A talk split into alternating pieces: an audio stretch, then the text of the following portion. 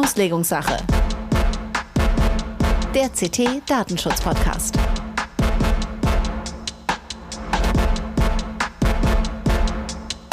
Hallo und herzlich willkommen in der Auslegungssache heute mit Episode 71. Wir zeichnen auf am 21.09.2022.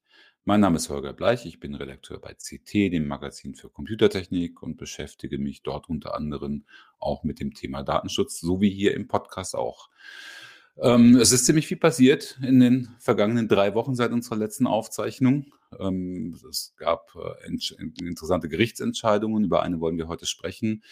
Ähm, aber es gab auch eine Kolumne auf Spiegel Online, die äh, die Datenschutzwelt etwas äh, aufgehuscht hat. Ähm, und zwar am 7.9. hat Sascha Lobro, der digital, wie wird er genannt dort, ein Autor und Strategieberater mit den Schwerpunkten Internet und digitale Technologien, hat eine Kolumne geschrieben zum Thema Datenschutz als Verhinderungswaffe und hat da auf ziemlich viele Seiten geschossen und auf eine ganz besonders. Damit wollen wir uns heute ein bisschen beschäftigen und haben uns dazu einen Gast eingeladen, den aber natürlich Jörg vorstellt. Und Jörg begrüße ich ganz herzlich hier im Podcast, diesmal nicht aus dem Homeoffice, sondern aus dem Hotel. Das ist korrekt. Ich hatte zwei sehr schöne Wochen Urlaub und bin aber jetzt gerade nicht mehr im Urlaub, sondern ich bin gerade im sehr schönen Hanau, weil ich hier morgen einen Vortrag halte und sitze hier mit einer ziemlich improvisierten IT ähm, an meinem kleinen Laptop und wir hoffen, wir kriegen das alles irgendwie halbwegs gut über die Bühne.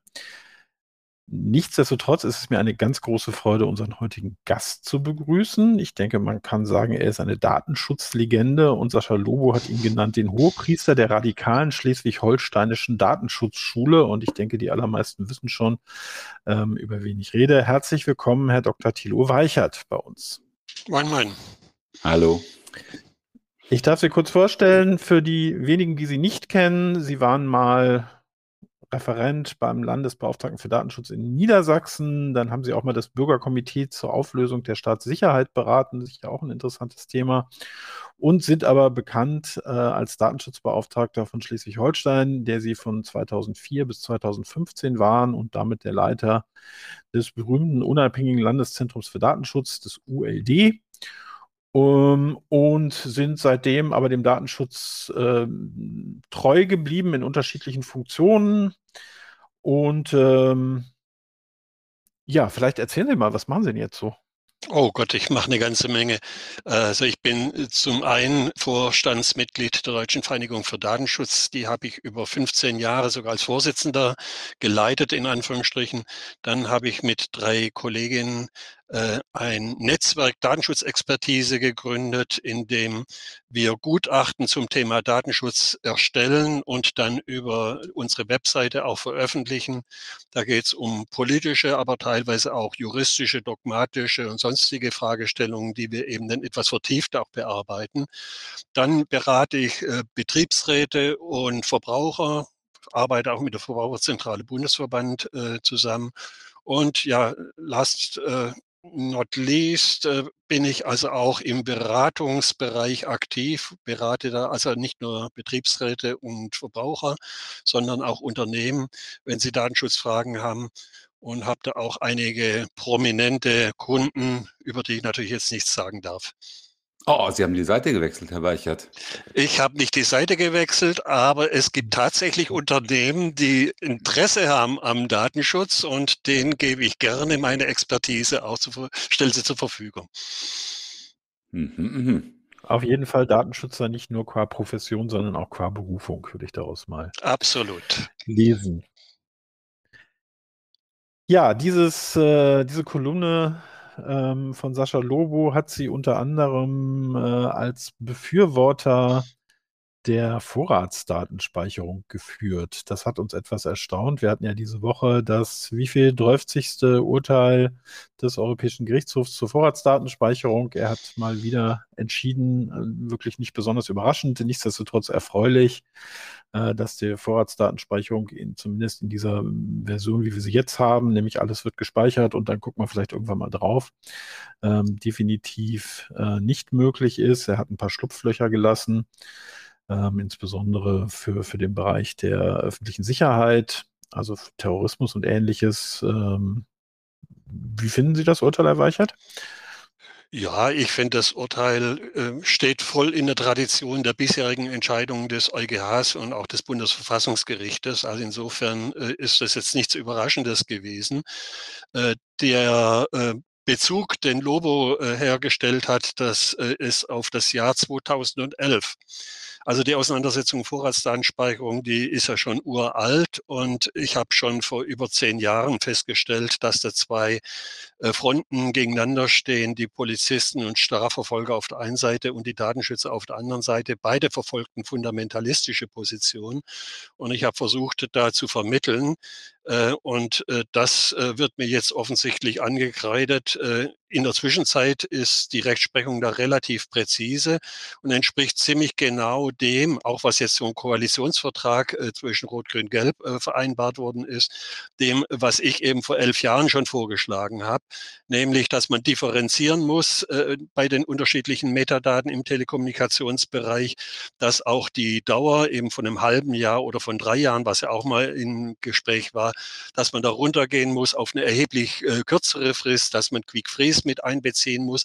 Also alle die Dinge, die im Augenblick diskutiert werden und wo es immer noch in der Bundesregierung keine Einigkeit gibt, das sind Dinge, die ich vor elf Jahren schon vorgeschlagen habe und wo mich also die Fundamentalisten unter den Datenschützern genauso angegriffen haben, jetzt äh, wie Lobo mich heute angreift. Ja, was, was sind Sie denn jetzt? Sind Sie jetzt Fundamentalist oder nicht? Ich bin, da müssen Sie sich jetzt schon mal entscheiden. Nein, nein, ich bin, glaube ich, sehr pragmatisch, äh, wenn es darum geht, verschiedene Interessen untereinander auszugleichen. Äh, das äh, hat mich, glaube ich, auch in meiner ganzen dienstlichen Tätigkeit ausgezeichnet und deswegen sind auch ganz viele Unternehmen auf mich zugekommen. Ähm, denn Versicherungswirtschaft zum Beispiel habe ich eng zusammengearbeitet, auch bei der Erstellung eines Code of Conduct. Also man muss ganz klar sehen, es gibt äh, Unternehmensinteressen, es gibt Datenschutzinteressen, es gibt viele, viele andere Interessen, zum Beispiel Sicherheitsinteressen, die eben auch mit einbezogen werden müssen. Ähm, und äh, bei kleinen Unternehmen äh, habe ich immer mal wieder auch ein Auge zugedrückt. Und wenn wirklich ein Verständnis für Datenschutz gezeigt wurde, aber bei den großen Unternehmen jetzt wie Facebook, wie Google und andere große Unternehmen, die eben verbal zwar immer von Datenschutz geredet haben, aber in de facto wirklich den Datenschutz von vorne bis hinten äh, bekämpft haben und ihr Geschäftsmodell auch auf einer datenschutzwidrigen Praxis äh, basiert haben. Da bin ich sehr fundamentalistisch vorgegangen und an, an der Grundposition hat sich nichts geändert. Holger, wie fandst du das äh, Urteil zur Vorratsdatenspeicherung? Haben wir dir die Sektkorken geknallt oder bist du eher auf der Seite von Frau Faeser, die ja, glaube ich, das mit Krallen und Zähnen verteidigt, was äh, ja. Naja, ich meine, ähm, die, die, das ist, hat halt die bisherige Rechtsprechung bestätigt. Ne? Ich meine, es gab ja gerade in diesem Jahr erst ein Urteil, was, was, ähnlich, was sehr ähnlich gelautet hat. Also es ist halt jetzt, äh, der Ball ist jetzt komplett, finde ich, zurückgespielt in den politischen Raum. Ne? Und äh, jetzt müssen die halt gucken, was sie mit dieser Entscheidung machen. Und wir sehen ja, dass da, dass da im Moment große, große Uneinigkeit herrscht. Das ist ja übrigens auch nicht nur in Deutschland so. Das ist auch in Belgien, in Frankreich zum Beispiel so, wo es, wo es ähnliche Streitigkeiten gibt um, um die Vorratsdatenspeicherung.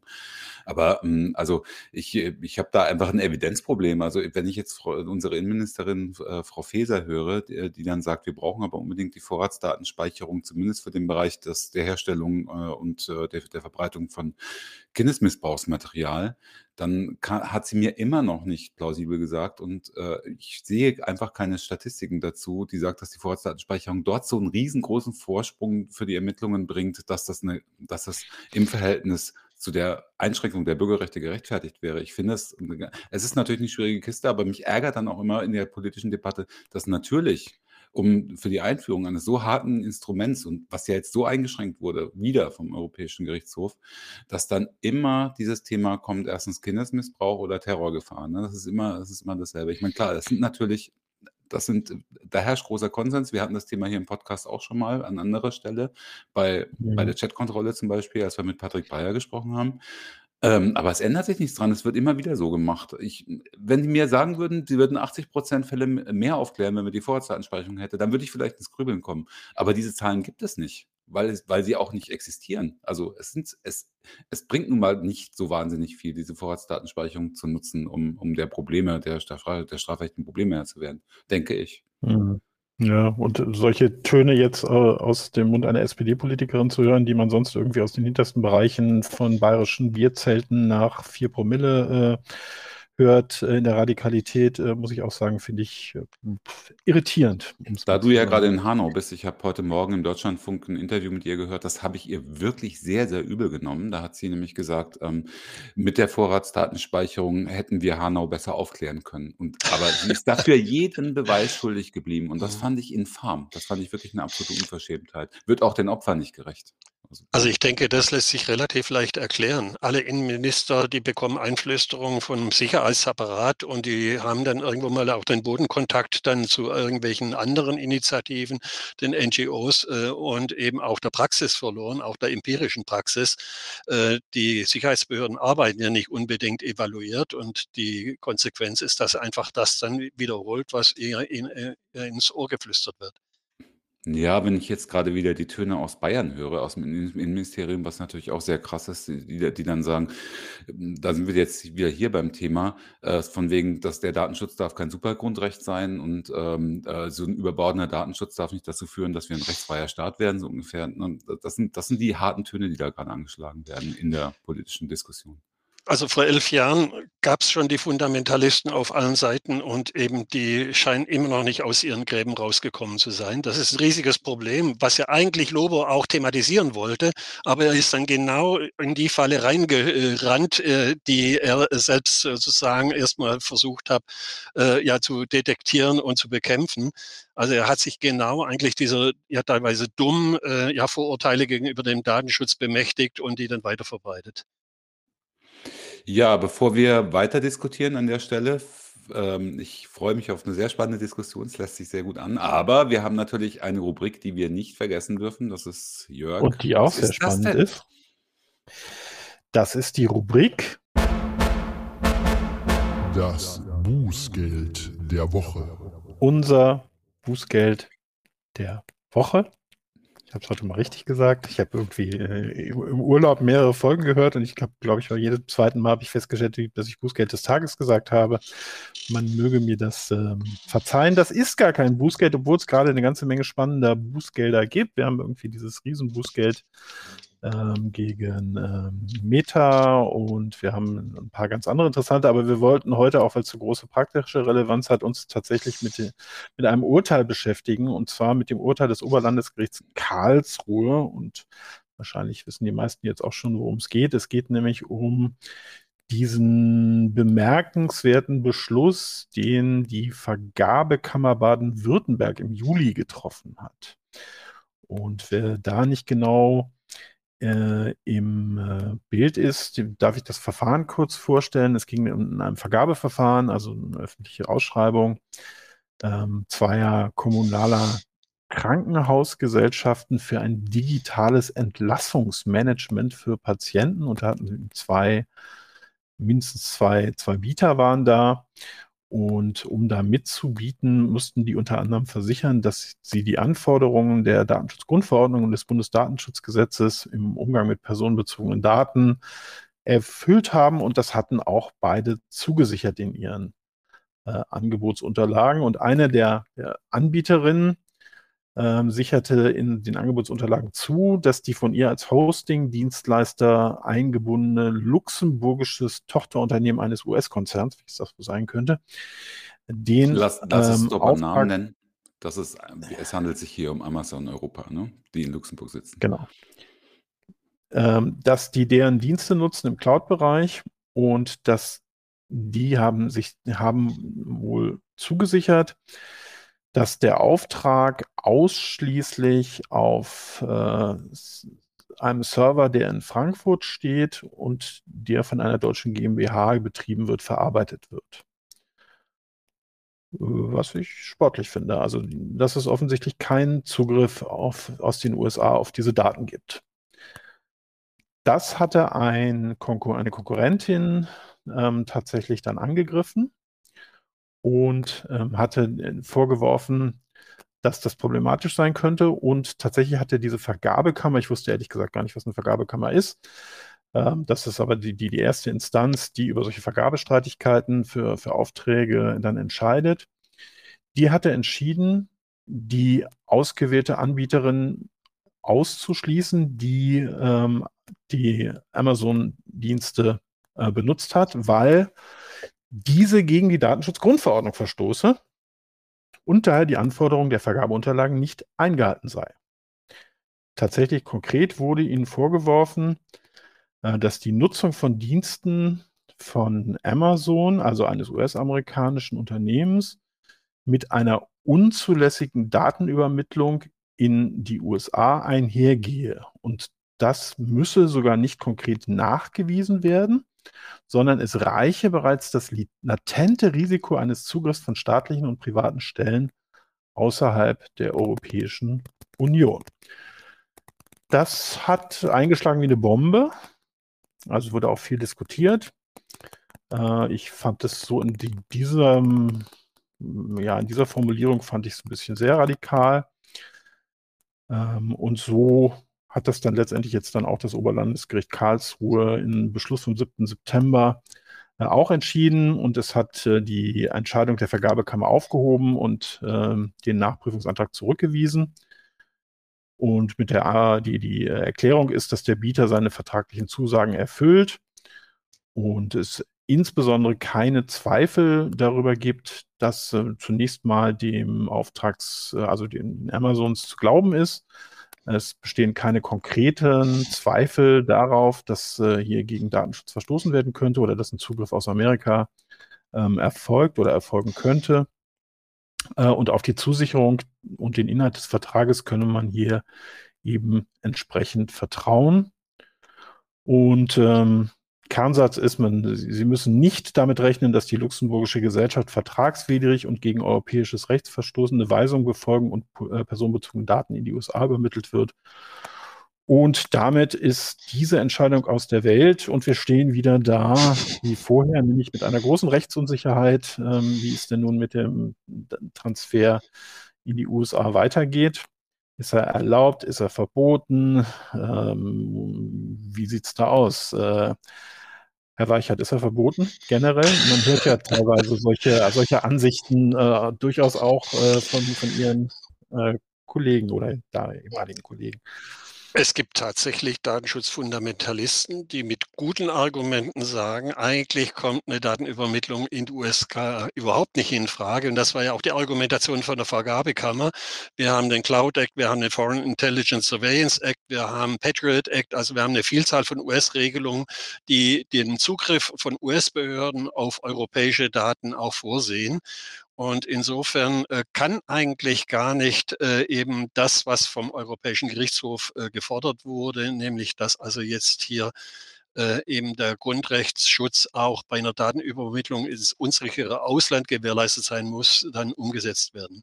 Also insofern fand ich die Entscheidung von der Vergabekammer äh, absolut äh, ja erstmal nachvollziehbar. Sie ist meines Erachtens trotzdem nicht richtig, weil man eben kein Fundamentalist sein kann in Sachen Datenschutz, sondern wirklich eine Abwägung vornehmen muss. Die Abwägung, die jetzt aber von OLG Karlsruhe erfolgt ist, die halte ich äh, auch so nicht richtig. Ähm, Amazon, äh, die äh, gewährleisten zwar, dass die Datenverarbeitung in Europa stattfindet, aber es ist nicht äh, erstmal nicht hundertprozentig gewährleistet, dass keine Datenverarbeitung in den USA erfolgt. Das ist der erste Punkt. Und der zweite Punkt, der ist meines Erachtens noch viel relevanter. Ich habe überhaupt nichts gegen Datenübermittlung in die USA. Aber es muss dann ein Prozess vorgesehen sein, über den, wenn es dann tatsächlich zu einer Abfrage von zum Beispiel von US-Behörden kommt, dass dann auch eine europäische Kontrolle stattfinden kann. Und das ist bei äh, Amazon Web Services, also bei AWS, ist es nicht gewährleistet. In allen Amendments äh, zu Auftragsdatenverarbeitung, die also bisher mir bekannt sind, und AWS ist ja nun wirklich einer der Platzhirsche in Europa, ist das nicht vorgesehen. Und deswegen denke ich, dass also die Beauftragung von AWS ein großes Problem ist. Äh, und äh, jetzt, dass also die hier äh, jetzt äh, vom, von der Lokalität in Europa die Daten verarbeiten, das reicht mir alleine nicht aus. Wir wissen, Digitales ist sehr flüchtig und es kann auch sehr schnell irgendwo auf der ganzen Welt wieder landen. Also, was ich an der Entscheidung besonders interessant finde, ist, dass sich ja im Wesentlichen darauf abstellt es ging ja, so wie ich das verstanden habe, auch ein bisschen darum, ähm, muss die Ver oder muss muss man bei der Vergabe dem Anbieter vertrauen können? Genau. Ähm, und, ne, das ist ja die Kernfrage, die da gestellt wurde und, äh, die Vergabekammer hat halt gesagt: „Wir können Amazon aufgrund der Faktenlage die Sie jetzt auch gerade dargestellt haben, eigentlich nicht trauen, dass die Daten garantiert im europäischen Raum bleiben und maximal in Luxemburg mal landen, aber nicht über den großen Teich gehen. Und, äh, dann hat halt, äh, das Oberlandesgericht Karlsruhe gesagt: „Doch, wenn der Anbieter Zusicherungen macht, dass er compliant ist mit der DSGVO und dass er, ähm, alle ähm, alle Bedingungen der ähm, der oder die die Vergabebedingungen, äh, erfüllt, dann ist das schon in Ordnung. Weil es kann ja nicht sein, dass, äh, dass er Versprechungen macht, ähm, und man kann diesen Versprechungen nicht trauen. Wenn er danach dann wenn er wenn er halt danach dann Fehler wenn er halt danach dann Fehler macht, gut, das ist die andere Sache. Aber so wie ich's verstanden habe, geht es im Wesentlichen darum, dass diese dass diese Versprechungen der der Kammer äh, dem dem Oberlandesgericht genügen einfach, um in die Vergabe mit einbezogen zu werden. Die, äh, Beschreibung ist absolut richtig und das ist auch eine äh, völlig unsinnige Argumentation des Oberlandesgerichtes. Es gibt kaum eine Firma, die, wenn sie in Europa Daten verarbeitet, nicht behaupten würde, sie würde den Datenschutz und die DSGVO einhalten. Und äh, man weiß es einfach von den US-Firmen, aber auch von vielen deutschen Firmen, von europäischen Firmen, dass die also von vorne bis hinten gegen Datenschutzrecht verstoßen. Also den entsprechenden Zusicherungen kann man überhaupt nicht vertrauen, sondern man muss wirklich auf die Fakten gucken. Und die Fakten sind bei ABS eigentlich relativ offensichtlich. Ich finde es bei der Gelegenheit übrigens wirklich ironisch und auch ein bisschen witzig, dass eine ähnliche Deba Debatte gerade in den USA läuft, ähm, weil nämlich TikTok immer zugesichert hat, dass die äh, dass die Daten in den USA in den Rechenzentren verbleiben und dass sich jetzt halt rausgestellt hat, dass die Chinesen durchaus auch Zugriff auf die amerikanischen Rechenzentren haben. Und das heißt, auf eine Ebene höher gesponnen haben wir jetzt haben wir jetzt diese Verlagerung dieser Debatte zwischen USA und China, die die zwischen Europa und den USA geführt wird.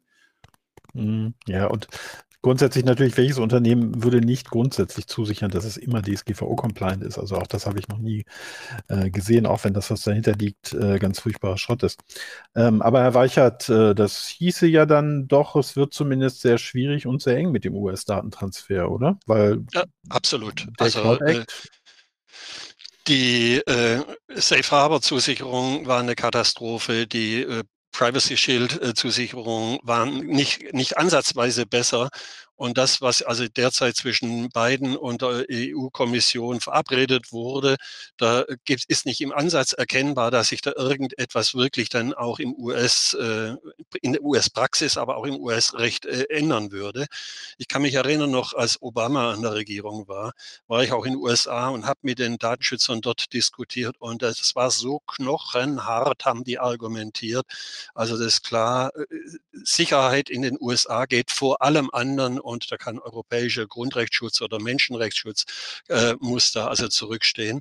Und äh, diese Position, die wird Biden garantiert auch nicht aufgeben. Also da wird also äh, sicher nicht äh, gewährleisten, dass es irgendwelche Informationspflichten zum Beispiel, die in Europa dann bestehen müssen, wenn US-Unternehmen draufgreifen, so dass wirklich ein Rechtsschutz gewährleistet wird, dass, der, dass solche Informationspflichten auch umgesetzt werden können. Ich bin total gespannt. Ich glaube über äh, die Standard-Datenschutzklauseln, also früheren Datenschutz äh, äh, da wird es in Bälde wieder eine EuGH-Entscheidung geben und da wird dann ins Kleingedruckte der Standardvertragsklauseln dann geguckt werden müssen. Und da geht es dann um solche Fragen wie eben Informationspflichten, Rechtsschutz dann äh, bei den Exporteuren und so weiter. Also äh, die, äh, der Drops ist noch nicht gelutscht und wir haben also die Diskussion, die ist mitten äh, drin. Ich habe äh, vom Netzwerk Datenschutzexpertise gemeinsam mit Karin Schuler schon vor sechs Jahren einen Vorschlag gemacht, wie individuelle Verträge ähm, gestaltet werden können, wie eine Datenübermittlung äh, zwischen den USA und Europa stattfinden kann, also zwischen Europa und USA. Und das ist bisher von der Praxis nicht äh, aufgegriffen worden, von wegen Fundamentalismus. Äh, ich glaube, das bestätigt auch jetzt die Rechtsprechung vom EuGH.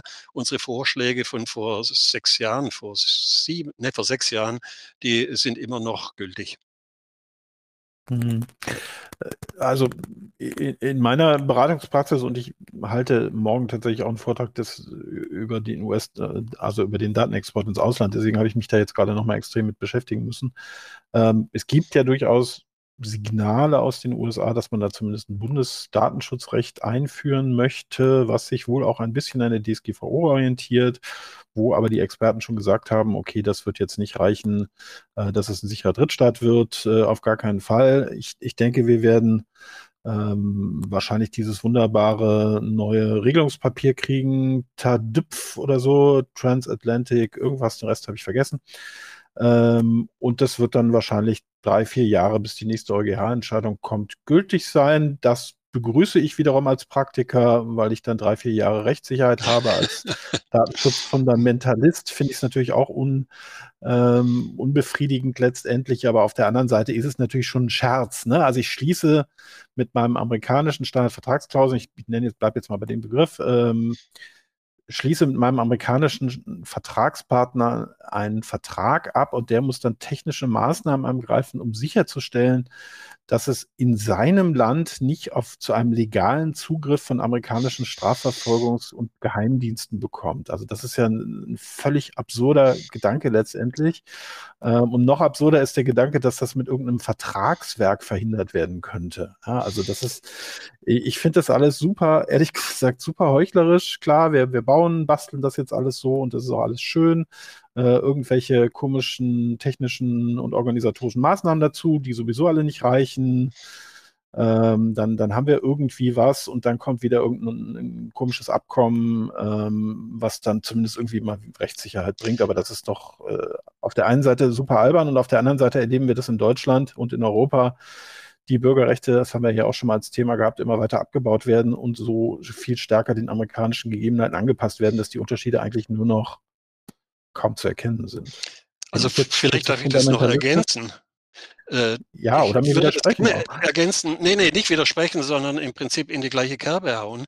Äh, ich beschäftige mich jetzt auch gerade intensiv mit diesen äh, Drittlandsübermittlungen im Rahmen von Binding Corporate Rules und habe bei der Gelegenheit mal den äh, California Customer Privacy Act mir angeschaut und war schockiert, der wird in Europa ja als sozusagen das Vorbild für US-amerikanischen Datenschutz äh, äh, hochgehalten, äh, wie da zum Beispiel das Auskunftsrecht. Das hat gar nichts mit Zugriff von NSA und wer weiß was zu tun, wie das Auskunftsrecht für die Betroffenen äh, gewährleistet ist. Es ist nicht gewährleistet. Man bekommt auf Banaldaten bekommt man Auskunft, aber gerade die sensitiven Daten, die werden vorenthalten für die Betroffenen. Es ist gerade äh, dann ein Beispiel durchexerziert worden und äh, es ist offensichtlich, äh, das steht auch so in diesen jeweiligen gesetzlichen Regelungen, äh, die die Betroffenenrechte eben jetzt nicht nur eben jetzt die Zugriffsrechte von äh, Aufsichtsbehörden oder von äh, irgendwelchen anderen Stellen, sondern eben auch die Betroffenenrechte so minimal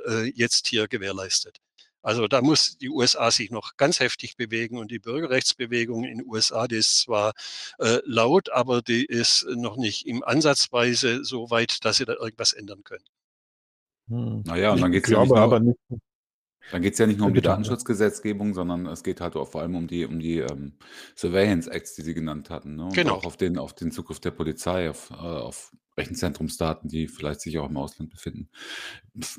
Ja, also ich sehe ja, ich finde, es ist ein gordischer Knoten und genau wie du gesagt hast, Jörg, äh, wir, wir gleich, wir, wir bewegen uns zwar in Richtung USA, was, äh, was die ähm, Überwachungsgesamtrechnung angeht, wenn man das mal so sagen möchte, aber ähm, umgekehrt äh, glaube ich nicht, wie das, äh, kann ich mir nicht vorstellen, wie das durchstoßen werden sollte. Und äh, ich meine, Herr Weichert, Sie haben ja die ganzen, weil du gesagt hast, scheinheilig, ne? Also wir hatten was hatten wir alles? Wir hatten Safe Harbor, wir hatten Privacy Shield ne? und all, all das waren, waren ja irgendwie so Angemessenheitsbeschlüsse, die nichts mit der Realität zu tun hatten, die einfach gewisse Dinge ausgeblendet haben. Ne? Jörg, du hast hm. was sagen. Ja, ich war jetzt gerade zwei Wochen in den USA und habe natürlich auch ähm, mir im Hinblick im Nachhinein auf unsere Überwachungsfolge mal sehr genau angeschaut, wo da überall so Überwachungskameras hängen, was ganz interessant war. Ähm, in ganz vielen Häusern war große Werbung. Äh, hier wird alles von Ring überwacht, so, äh, aber nicht eben als Abschreckung, sondern als Werbung. Und es sind überall Überwachungskameras in allen Restaurants, in allen Hotels und ähm, wir haben mit, mit ein paar Leuten gesprochen. Es ist halt ein anderes, anderer Grundgedanke. Ne? Also man, es, es ist wesentlich mehr der Grundgedanke, jeder ist für sich selber verantwortlich äh, und äh, da soll nicht der Staat eingreifen. Ne? Also ich war hauptsächlich in New Hampshire, da gibt es das Motto äh, Live Free or Die. Ähm, und das, das, das sagt dann schon alles äh, über die Einstellung der Leute. Ähm, wie die sich dann allerdings begeistert überwachen lassen, auf der anderen Seite ist mir auch ein Rätsel, aber naja, also es war jedenfalls in der Hinsicht ganz interessant und eine sehr andere Welt. Ja, es ist ein bisschen komisch, ne, dieses Motto. Ich meine, das ist ja um hier im Duktus dieser Folge zu bleiben, Freiheitsfundamentalismus.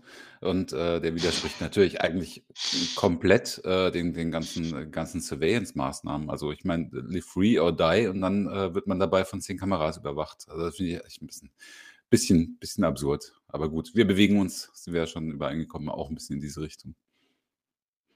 Und ich glaube, da muss man gerade aufpassen der Überwachung, Überwachungskapitalismus in den USA und äh, der Überwachungsstaat oder die, äh, der diktatorische Polizeistaat à la China, die äh, breiten sich ja überall in der ganzen Welt aus und da wird ja wirklich auch massiv dafür getrommelt, äh, ökonomisch, aber auch politisch.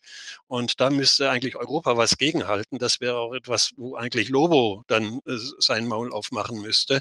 Aber das ist eigentlich die Auseinandersetzung Auseinandersetzung, die wir jetzt gerade betreiben müssen und nicht die Auseinandersetzung zwischen äh, Datenschutz und äh, ja vielleicht irgendwelche anderen Interessen in unserer Gesellschaft, die man zweifellos mit unserem Verfassungsrecht und unseren Grundrechtecharta äh, untereinander ausgleichen kann. Aber gerade Richtung Überwachungskapitalismus, soziale Netzwerke und so weiter, ähm, da hat Herr Lobo, glaube ich, ziemlich vom Leder gezogen Ihnen gegenüber und hat ihm da einen Feldzug vorgeworfen. Ich muss, ich muss jetzt einfach mal diesen einen Absatz doch noch, doch noch mal vorlesen. Dazu findet, also Zitat aus der Kolumne, dazu findet sich manchmal selbst auf höchster Datenschutzebene etwas, das ich bigott nennen würde. Thilo Weichert, ehemaliger Datenschutzbeauftragter und eine Art Hohepriester des radikalen, der radikalen Schleswig-Holsteinischen Datenschutzschule, hat über Jahre mit dem metaphorischen Schrotgewehr gegen alle Formen sozialer Medien von bösen Digitalkonzernen geschossen. Der große Verhinderungsprediger. Also Sie haben sich, meint er, so verstehe ich das zumindest, an Facebook abgearbeitet. Das ist ja unbestritten, das steht sogar auf Wikipedia, habe ich gesehen, dass Sie sich so an Facebook abgearbeitet haben, aber haben dabei, die äh, sind dabei nicht dem oder beziehungsweise sind dabei sehr praxisfern gewesen, weil die sozialen Medien, so verstehe ich Lobo auch, sind eigentlich äh, äh eine, eine Form der Digitalisierung, die wir in Deutschland auch brauchen. Also, äh, ja, also, sie, also, so wie ich ihn verstanden, also wie, und so, so verstehe ich auch viele, die äh, so eine kritische Position einnehmen, die sagen, äh, der Datenschutz ist Digitalisierungsverhinderer. Und äh, wenn man soziale Medien und, und äh, Kommunikation über soziale Medien als Teil der Digitalisierung in Europa, in Deutschland begreift, dann sind sie Digitalisierungsverhinderer. Kann das so? Das kann man so sehen, muss man aber nicht sehen. Man darf es meines Erachtens auch nicht so sehen. Äh, natürlich, wir brauchen in unserer Demokratie soziale Medien, wir brauchen Austausch, äh, wir brauchen ja auch äh, den Schutz der Meinungsfreiheit, äh, das Verhindern von Fake News, von Hate Speech und wer weiß was alles. Da gibt es ja gerade in Europa eine ganze Menge von ja, Initiativen, die das gewährleisten sollen. Das Problem ist, dass die, das Geschäftsmodell der sozialen Medien in den USA mit den derzeit Milliarden verdient wird, äh, dass das eines ist, was eben eindeutig grundrechtswidrig ist. Und äh, das in Frage zu stellen, äh, ist noch lange äh, keine Digitalisierungsverhinderung oder das generelle Bekämpfen von Social Media. Im Gegenteil, wir haben es gesehen, dass StudiVZ und äh, andere VZ äh, Social Media untergegangen sind, die in Europa äh, aktiv waren, äh, eben weil sie dieses Geschäftsmodell nicht vorweisen konnten, weil sie versucht haben, sich an den Datenschutz zu halten. Die waren aber genauso geeignet, die Kommunikation äh, in Europa eben auch grundrechtskonform zu gewährleisten. Und die konnten sich eben gegen diesen Überwachungskapitalismus im Privathand, äh, konnten sie sich eben nicht zur Wehr setzen. Also insofern äh, unbedingt äh, Verhinderung, dass also sich dieses äh, TikTok und äh, WhatsApp und Instagram und Facebook äh, weiter verweigert, äh, weiter ver verbreitet, aber unbedingt äh, das Entwickeln von äh, Alternativen, äh, die können gerne auch aus den USA kommen. Also sie sollen doch bitteschön die Grundrechte, die digitalen Grundrechte auch dann absichern. Dann muss ich Sie aber mal fragen. Sie waren ja auch lange Jahre Landesdatenschutzbeauftragter und kennen ja die Aufgaben der Datenschutzbeauftragten, auch wenn es noch vor DSGVO-Zeit war. Aber ähm, Sie wissen ja, wie der Hase läuft äh, in so einer Landes, äh, Landesaufsichtsbehörde.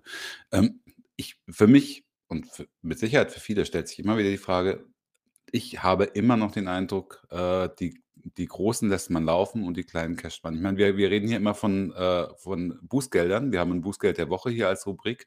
Äh, und da trifft es alle möglichen. Dann trifft es vielleicht auch mal einen Konzern, aber in der Regel, es kann sogar Privatleute treffen, in, äh, vor allem in anderen Ländern, in Deutschland weniger. Äh, gibt es, glaube ich, nicht viele Bußgelder gegen Private.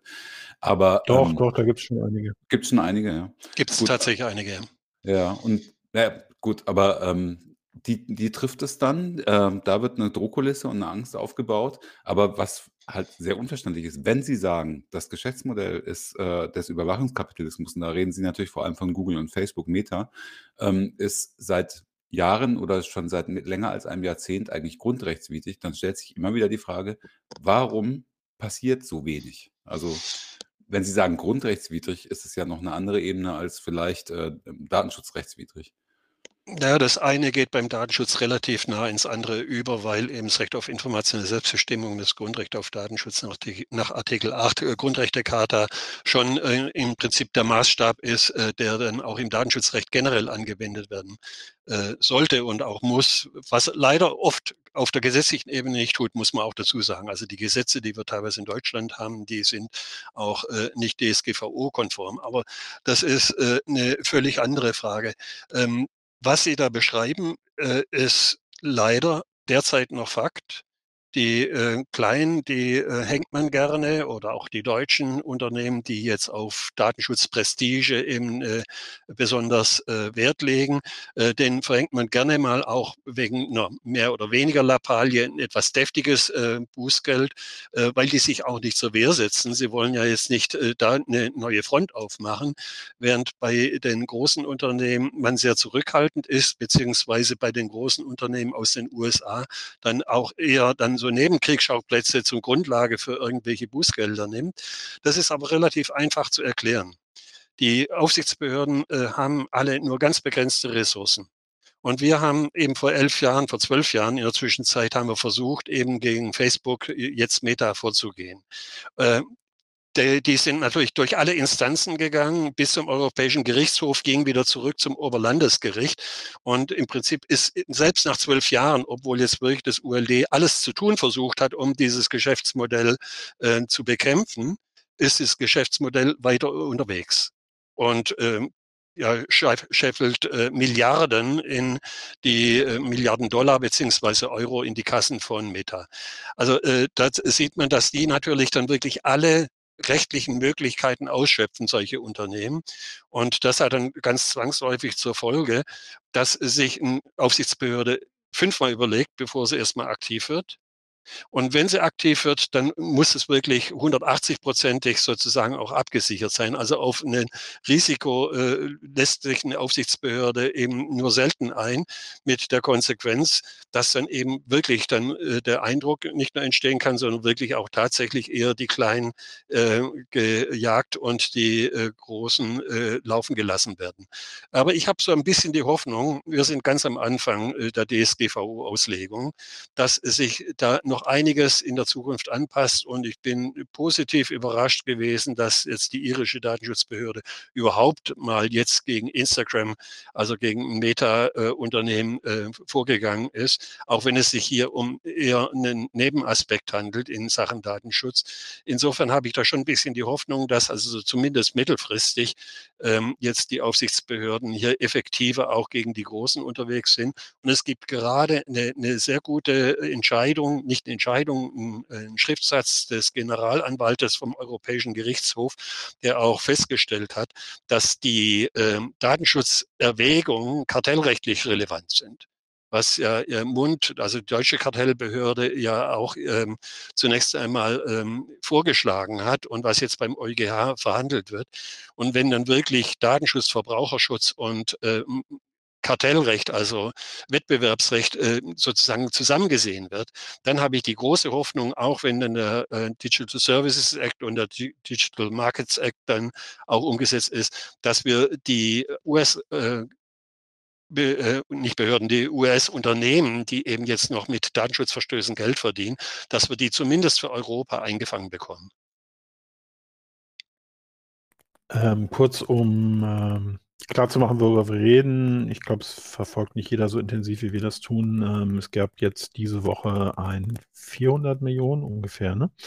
400 ähm, Millionen Bußgeld der irischen Behörden gegen Meta, beziehungsweise insbesondere gegen Instagram was aber einen, ex, wie ich fand, einen extrem kleinen Bereich abgedeckt hat. Da ging es nämlich darum, dass Minderjährige einen Geschäftsaccount nutzen konnten, dass das nicht verhindert wurde und äh, dafür hätten sie eben Telefonnummer und ähnliches angeben müssen. Also relativ seltener Fall, würde ich mal sagen. Da fallen mir ein paar andere, vielleicht etwas schlimmere Fälle ein, aber immerhin. Also es hat sich was bewegt im Staate Irland ähm, und das, das wollen wir ja grundsätzlich mal unterstützen.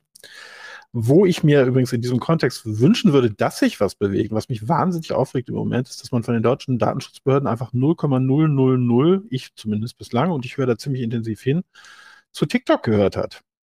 Ja, also wir arbeiten unsere IP-Adressen ab, noch und nöcher, ja, und äh, ich habe keinerlei Handhabe, zum Beispiel als Datenschützer zu sagen, zu argumentieren, ähm, also klar, ich kann es verargumentieren, ne, aber ich habe keinerlei Hilfe durch die Datenschutzbehörden, ähm, wenn es zum Beispiel Unternehmen im, im, Anwaltsbereich auf mich zukommen und sagen, wir würden gerne TikTok nutzen, sage ich natürlich, könnt ihr völlig vergessen, ja. Also ihr, ihr gebt da Daten nach China weiter. Das, das geht überhaupt nicht.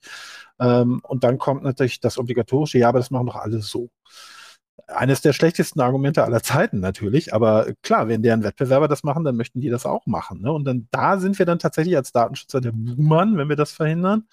Äh, und da habe ich bislang absolut noch gar nichts gehört und das regt mich gerade mordsmäßig auf. Also ich bin da äh, voll bei Ihnen, Herr Heidrich. Äh, mich ärgert das auch. Äh, TikTok ist einer, äh, ja, oder für, für die Jugend, für, für, für, für Kinder, ja, äh, einer der, intensivsten genutzten äh, Media. Und dass da eben wahnsinnig viele Daten nach China gelangen, dort auch ausgewertet werden, ist offensichtlich. Und das muss man natürlich genauso oder vielleicht sogar noch stärker thematisieren als jetzt die Datenverarbeitung äh, in den USA, die ja zumindest so ansatzweise ein bisschen unter eine demokratische und auch äh, freiheitsrechtliche Kontrolle gebracht ist. Also ähm, die ganze Datenübermittlung in die USA, äh, in, nach China, die ist noch nicht äh, richtig äh, da durchdrungen. Da weiß man auch viel zu wenig. Äh, wir haben vom Netzwerk Datenschutzexpertise auch ein Gutachten gemacht, wo es um Gendatenübermittlung nach Hongkong geht. Wir wissen, dass Hongkong in der Zwischenzeit de facto ein Teil von der Volksrepublik ist. Und äh, da wurde sogar damit geworben, dass besonders billige Genanalysen durchgeführt werden können für Schwangere im Rahmen von Trisomie-Test.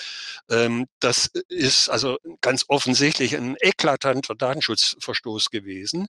Der hessische Datenschutzbeauftragte, den ich da eingeschaltet hat, der hat es aber tatsächlich geschafft, dass die Datenübermittlung nach Hongkong oder insofern auch nach China gestoppt wurde. Aber das ist jetzt ein Spezialfall. Äh, TikTok ist natürlich eine ganz andere äh, Hausnummer und dass das genauso oder noch viel stärker in den Fokus der Datenschützer gehört, das ist äh, unbenommen. Vielleicht hört es ja jemand. Angeblich werden wir ja, ich muss da auch nochmal Herrn Lobo dann recht geben, ne, dass eben viele von den Aufsichtsbehörden ja eben dann doch ein sehr bürokratisches Denken haben und nur ihre eigene äh, ja, Datenschutzaufgabe sehen und nicht alles, was außen drum rum ist. Die Beispiele, die er gebracht hat, sind alle durch die Bank weg. Absoluter Unsinn. Bis zum E-Rezept ist alles Unsinn gewesen. Aber so diese Grundwahrnehmung, dass also Aufsichtsbehörden manchmal ja doch ein bisschen im Elfenbeinturm ihre Tätigkeit äh, ausüben, üben. Das ist leider eben, das muss ich auch meinen ehemaligen Kolleginnen und Kollegen sagen, Realität. Ähm, aber das war schon immer ein Problem und wir leben in einem Rechtsstaat und wenn, je, wenn jemandem das nicht passt, wie Aufsichtsbehörden tätig werden, dann äh, kann man eben vor Gericht gehen. Das kann man in den USA weitgehend nicht und in China schon gar nicht. Und äh, also ich denke, äh, es, es muss sich einiges im Aufsichtsbehördenbereich tun, insbesondere was das Personal angeht, aber auch so ein bisschen äh, die äh, Kompetenz für oder die Wahrnehmung von Realität, die äh, sollte sich vielleicht auch noch etwas verbessern. Ähm, Herr Lobo hat ja die ähm, radikale schleswig-holsteinische Datenschutzschule angesprochen. Ich sehe Sie grinsen. Ähm, Vielleicht ist das die ganz kurze Gelegenheit auch mal für alle, die hier zuhören und äh, den Datenschutz erst seit der DSGVO verfolgen. Ich würde das schon mal interessieren, wie Herr Lobo darauf kommt, dass er von einer radikalen schleswig-holsteinischen Datenschutzschule ausgeht. Vielleicht können Sie auch noch mal ganz kurz erwähnen, was er da meinen könnte, was Sie sich vorstellen und äh, wie, äh, vielleicht auch, wie Sie da früher im ULD gewirkt haben. Also ich war ja mal Leiter im Unabhängigen Landeszentrum für Datenschutz äh, in Kiel, ULD, und äh, die haben eine Datenschutzakademie, die machen Ausbildung. Ich vermute mal, dass Herr Lobo die Datenschutzakademie nicht gemeint hat. Er meinte eben das, was von Helmut Bäumler begonnen wurde in äh, den 90er Jahren, der eben einen sehr pragmatischen Datenschutz äh, propagiert hat, der das gesagt war hat, damals, der war damals Datenschutz. Äh, war damals Helmut Bäumler war der äh, Vorgänger von mir, der war also ein Landesbeauftragter für Datenschutz in Schleswig-Holstein äh, in den 90er und in den äh, 2000er äh, Jahren, was ich dann eben ab 2004 übernommen habe und äh, ab 2015 an Maritanzen weitergegeben habe. Und äh, wir haben eben, weil wir sehr pragmatisch sind, eben auch versucht, neue Instrumente für den Datenschutz zu etablieren, die auch insbesondere besonders wettbewerbsbezogen sind. Also Datenschutz als Wettbewerbsfaktor, das war so einer von den äh, Argumenten, die Helmut Bäumler immer ganz stark propagiert hat und wo, was wir auch umgesetzt haben, indem wir also das äh, Datenschutzaudit, das Datenschutzgütesiegel erfunden haben, Ne, erfunden hat Alexander Rossnagel, aber wir haben es als erste praktisch um, umgesetzt. Äh, was jetzt in der europäischen Datenschutzgrundverordnung dann auch Eingang gefunden hat, aber bis heute noch nicht mit Leben gefüllt wurde.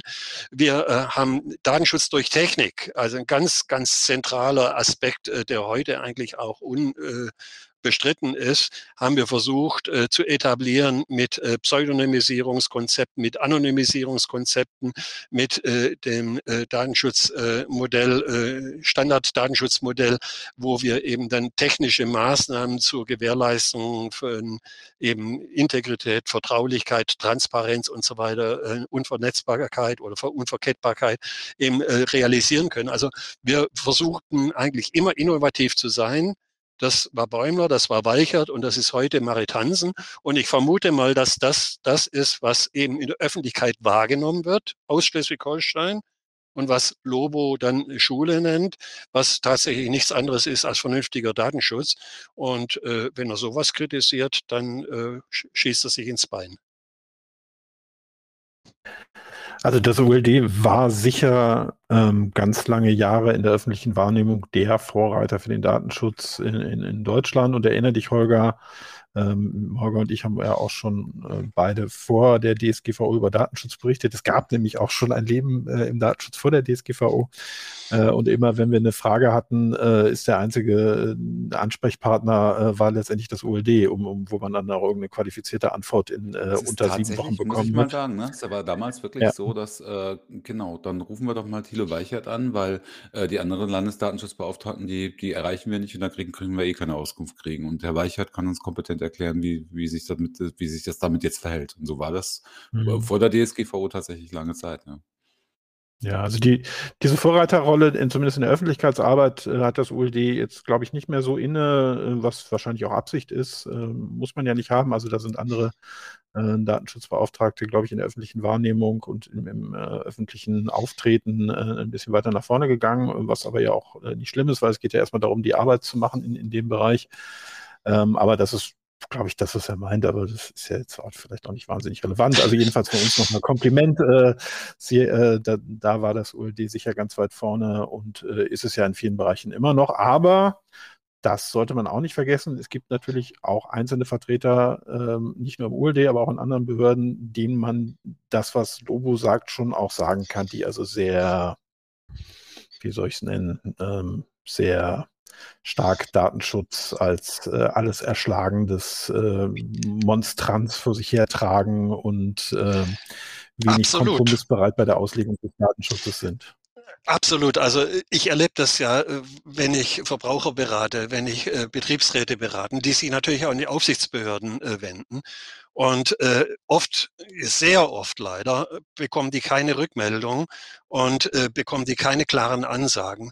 Das ist teilweise wirklich katastrophal, liegt natürlich auch in der äh, schlechten Ausstattung der Behörden, aber es ist äh, nicht nur äh, schlechte Ausstattung, es ist manchmal auch einfach Bräsigkeit oder es ist auch manchmal Inkompetenz. Wir haben ein Generationenproblem. Äh, ich stamme ja sozusagen noch aus dieser bürgerrechtsmotivierten Datenschützerzeit, äh, was jetzt so nachwächst an jungen Leuten, die haben die ersten Entwicklungen des Datenschutzes gar nicht mehr mitbekommen und die behandeln das teilweise wirklich nur noch als eine Verwaltungsaufgabe. Das ist es definitiv nicht. Es ist eine Verwaltungsaufgabe, die aber gleichzeitig Grundrechtsschutz ist, das Bürgerrechtsschutz ist. Und äh, das wird von vielen Kolleginnen und Kollegen äh, jetzt auch nicht so richtig gesehen, dass also hier äh, die meinen, das wäre nichts anderes als Gesetzesanwendung und das ist es eben nicht. Ja? Und äh, Gut, da muss man dann aber wirklich dann äh, Ross und Reiter nennen gegenüber den Aufsichtsbehörden und sagen, hier müsst ihr euch bewegen und hier habt ihr äh, falsch ge, äh, gearbeitet. Datenschützer sind äh, nicht immun gegen Kritik, aber äh, sie müssen dann eben wirklich gezielt äh, kritisiert werden und nicht mit irgendwie einem Schrotschussgewehr. Ja, ja. Ähm, also was glaube ich, Jörg, du hast das Problem schon angerissen. Ähm, wir haben auch das hier schon öfter thematisiert, aber da würde mich mal sehr Ihre Meinung interessieren, Herr Weicher. Ähm, ein großes Problem wird ja darin gesehen, ich sehe das auch. Also ich finde, dass die, der Föderalismus im, beim, äh, bei, den, bei den Datenschutzaufsichten schon an deutliche Grenzen stößt. Also ähm, wir haben äh, verschiedene Datenschutzbehörden in den Ländern, die alle verschiedene Positionen und Meinungen vertreten. Die treffen sich dann zwar ab und zu mal äh, zusammen auch mit dem Bundesdatenschutzbeauftragten in der DSK, in der Datenschutzkonferenz und versuchen sich dann auf Positionen zu einigen, was mal gelingt und mal nicht gelingt. Dann haben wir zusätzlich noch ein europäisches Recht, nicht mal nationales Recht, sondern eine Verordnung, die, die sie auszulegen und umzusetzen haben. Dann haben wir das Prinzip des One-Stop-Shops. Das heißt, äh, dass, dass, die, dass die Datenschutzbehörden auch zuständig sind für, ähm, für die Unternehmen, die in ihrem, äh, in ihrem Aufsichtsbereich sind. Ähm, das ist so eine Gemengelage, finde ich, die so un, zu unheimlichen Frust führt. Und ich glaube, ähm, das ist auch etwas, was Sascha Lobo meint, was er zwar nie, so, nicht benannt hat, aber das ist halt das, was genau zu dem Effekt auch führt, dass man sich halt den nächstbesten greift bei, bei Verordnungen und Bußgeldern oder sowas bei den Behörden und dass dann halt die großen Ziele des Datenschutzes so ein bisschen hinten, hinten, hinten anfallen. Die Frage ist, die ich stellen möchte, Wäre dem abgeholfen, wenn wir zumindest in Deutschland eine Vereinheitlichung äh, der, der Aufsicht hätten oder sind Sie trotzdem noch Befürworter, Befürworter der, der föderalen Struktur bei der Land mit den Landesdatenschutzaufsichten? Also Sie sprechen wirklich ein strukturelles Problem äh, an und wir sind nun mal ein föderaler Staat und als äh, Datenschutzbeauftragter von Schleswig-Holstein habe ich natürlich immer die föderale Fahne hochgehalten. Ähm, das Problem, weil, was Sie schildern, ist aber existent. Ich kriege das jetzt, wenn ich äh, Unternehmen berate, immer wieder mit, dass die eben halt völlig verunsichert sind, wenn sie eben dann Filialen oder Niederlassungen in verschiedenen Bundesländern haben, dass sie verschiedene Aussagen von, von Aufsichtsbehörden bekommen. Ich denke aber, äh, wenn wir jetzt zum Beispiel eine Andrea Vosshoff als Bundesbeauftragte weiterhin hätten, wäre es eine Katastrophe, zentralisiert einen deutschen Datenschutz zu haben. Also das muss man auch be äh, bedenken. Und äh, die Initiativen, die bisher auch von Landesebene kamen, ob das äh, Spiros Simites äh, in Hessen war, ob das äh, jetzt Gaska und äh, Alexander Dix in Berlin war, ob das eben dann auch äh, Schleswig-Holstein war, die kamen immer von den Ländern wenn wirklich äh, Bewegung in Deutschland äh, stattgefunden hat, waren das Bewegungen, die aus den Ländern kamen. Und ein bisschen Meinungsvielfalt ist auch nicht schlecht, um die Diskussion voranzubringen. Aber wir sind schon lang über das Diskussionsstadium raus insbesondere was die globalen und internationalen Datenverarbeitungen angeht. Und deswegen bin ich zwar bei aller Wertschätzung auch des Föderalismus, insbesondere auf europäischer Ebene, der Meinung, dass dort eine Zentralisierung stattfinden muss. Wenn also wirklich eine irische Behörde, die ursprünglich mal 20 Mitarbeiter hat, äh, gegen eben Facebook, gegen äh, Google, gegen äh, Microsoft, gegen Apple, gegen TikTok. Amazon, was alles, TikTok, haben, ja stimmt, die haben auch ihren Sitz in Dublin, äh, angehen will, dann ist es absolut aus unterschiedlichen, aus politischen Gründen, aber eben auch aus äh, jetzt rein strukturellen Gründen, ist es ein Unding und da eine europäische Behörde dann, äh, eine, also den europäischen Datenschutzbeauftragten oder ja wahrscheinlich am besten der, eben dann mit diesen Aufgaben zu betrauen, eben dann wirklich eine zentrale äh, Aufgabe äh, in Sachen internationalen Datenverkehr äh, wahrzunehmen. Äh, das äh, halte ich in der Zwischenzeit absolut für richtig und für sinnvoll, um dann eben auch schneller zum EuGH zu kommen und auch äh, da vielleicht äh, schneller eine Rechtssicherheit zu schaffen.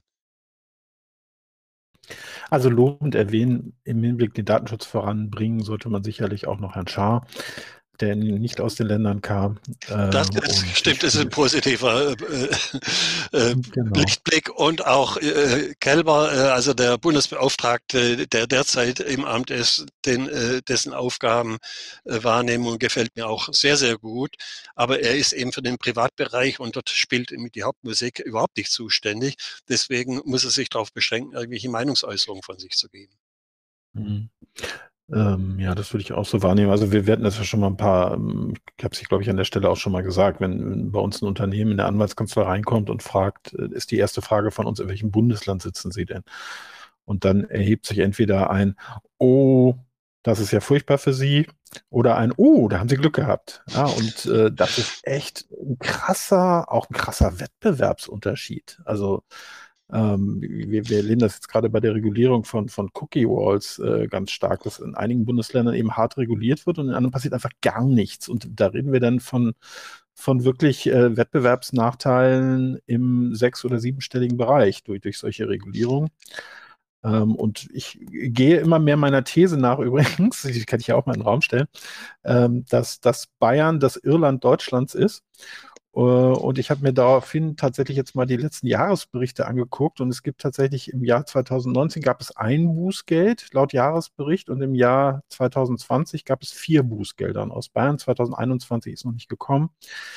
Ähm, auch das ist irgendwie bemerkenswert, sage ich mal. Das ist nicht nur bemerkenswert, sondern das muss wirklich auch öffentlich hinterfragt werden. Äh, also Ihre Wahrnehmung ist meine Wahrnehmung. Ich hatte äh, schon zu meiner Amtszeit Auseinandersetzungen mit meinem damaligen bayerischen Kollegen, die äh, habe ich nicht mehr verstanden äh, wo also er dann ja wirklich Standortpolitik für Bayern gemacht hat, indem er irgendwelche Datenschutzverstöße seiner Unternehmen hat durchgehen lassen.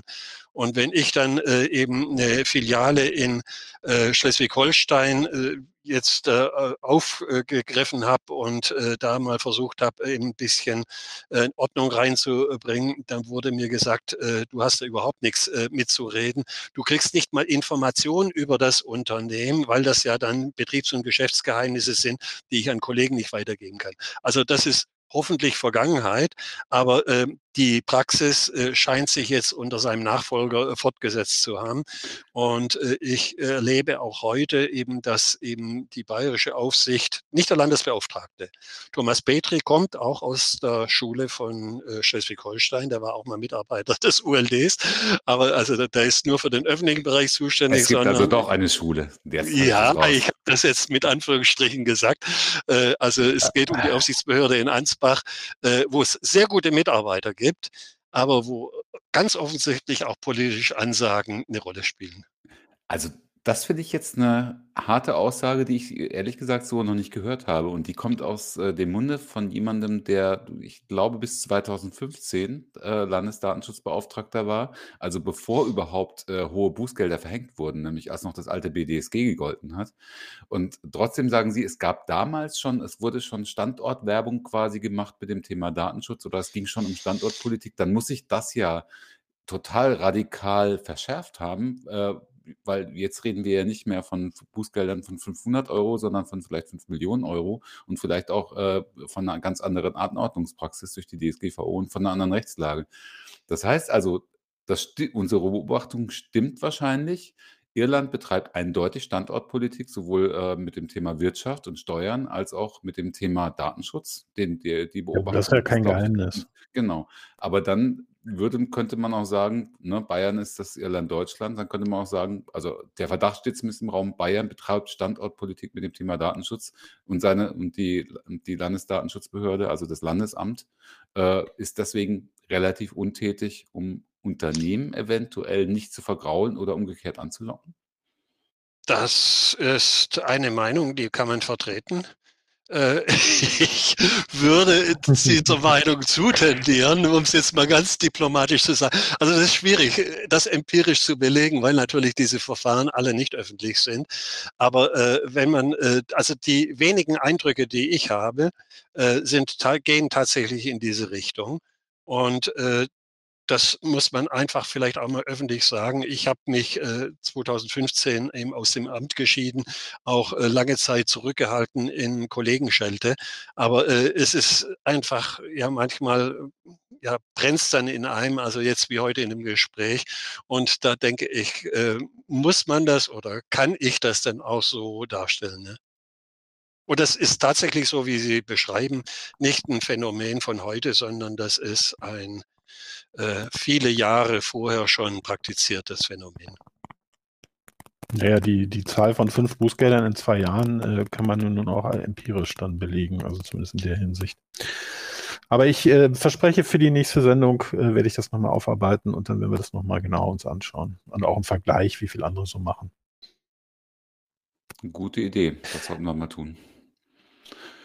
Ja, also ähm, ich finde, wir haben äh, jetzt sehr munter geplaudert und am liebsten würde ich jetzt äh, schon gleich langsam aussteigen, äh, weil Herr Weichert ja hier gerade schon so für eine so schöne Klimax gesorgt hat. Äh, Jörg, hattest, hattest du, äh, wolltest du noch ein Thema äh, explizit besprechen mit Herrn Weichert?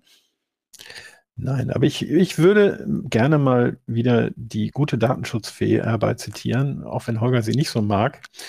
Herr Weichert, die gute Datenschutzfee kommt zu Ihnen und äh, wedelt mit ihrem Zauberstab und sagt, ähm, Sie, Herr Dr. Weichert, haben einen Wunsch frei für den Datenschutz. Was wäre Ihr Wunsch? Ich habe ich zwei Wünsche frei. Äh, wenn sie nicht so stark sind, könnte die gute Datenschutzfee auch mal zwei Wünsche, ja. Ein äh, Beschäftigten-Datenschutzgesetz und das Forschungsdatengesetz. Beides steht im Quali der, Wunsch ist, der Koalitionsvertrag, so wie er äh, im äh, Text äh, veröffentlicht wird, soll doch bitteschön in den nächsten drei Jahren umgesetzt werden. Das ist ein Wunsch. Und da ist dann sowohl das Beschäftigtendatenschutzgesetz als auch das Forschungsdatengesetz drin. Beide äh, sind nicht im Ansatz bisher äh, in Angriff genommen werden und es ist ganz offensichtlich, dass die Ministerialverwaltung auch kein Interesse hat, das weiter zu verfolgen. Und das sollte doch eigentlich jetzt irgendwann mal wirklich angegangen werden. Zwei Fliegen mit einer Klappe. Ich füge noch eine, ich füge noch eine Fliege dazu, ja. das, nämlich die Vorratsdatenspeicherung. Äh, die steht nämlich auch im Koalitionsvertrag und äh, könnten wir doch, Herr Weichert, dann noch in die, die zwei Fliegen inkludieren, dass die, die Vorratsdatenspeicherung doch bitte auch so umgesetzt werden sollte, wie sie im Koalitionsvertrag steht. Oder? Unbedingt, bin ich voll mit dabei. Gut, ähm, dann bedanke ich mich schon jetzt ganz, ganz herzlich fürs Gespräch. Hat riesen Spaß gemacht. Und äh, mir bleibt jetzt auf jeden Fall noch auf unsere Kontaktmöglichkeiten hinzuweisen, wie stets am Ende der Sendung. Ähm, ihr findet uns im Netz unter ct.de slash Auslegungssache. Dort ist dann am äh, Freitag, dem 23. auch diese Folge hier abzurufen und äh, mit einer Folgenbeschreibung zu finden. Und äh, per Mail erreicht ihr uns äh, unter auslegungssache.ct.de zu dem Thema Schule äh, aus, der, ähm, der, aus der Auslegungssache 70 haben uns einige Mails erreicht. Wir, wir konnten noch nicht alle beantworten. Einige, ich habe auch was an Daniel Sandvoss und an den Gast der letzten Sendung weitergereicht. Äh, zum Beispiel wurden wir auf das Projekt aufmerksam gemacht, das kann ich vielleicht noch kurz sagen, Datenschutz in der Schule. Ähm, kann man einfach googeln. Ähm, das hätten wir in der letzten Folge durchaus schon erwähnen können. Die, da hat mich der Projektleiter angeschrieben, hat mich gebeten, das nachzuholen, was ich hier sehr gerne tue. Dass es tatsächlich Datenschützer gibt, die in die Schule gehen und da erklären, wie wichtig Datenschutz ist. Das ist, das, das ist der. Gen genau, insbesondere auch eben äh, ähm, gegenüber den Kindern und Jugendlichen, ähm, wo ja das Datenschutzbewusstsein, wie wir wissen, anhand der TikTok-Statistiken nicht immer besonders hoch ausgeprägt ist, um sie wenigstens ein bisschen zu sensibilisieren. Jo. Jörg, wolltest du noch was sagen? Ja. Nein, ich wollte doch, ich wollte so. sagen, vielen Dank, Herr Weichert. War sehr interessant, das Gespräch. Gerne. Ich habe mich gefreut. Und ansonsten verbleibt uns nur, Holger, zu schließen mit Schützt, Schützt eure, eure Daten. Daten. Das war wieder ein bisschen. Tschüss. Tschüss.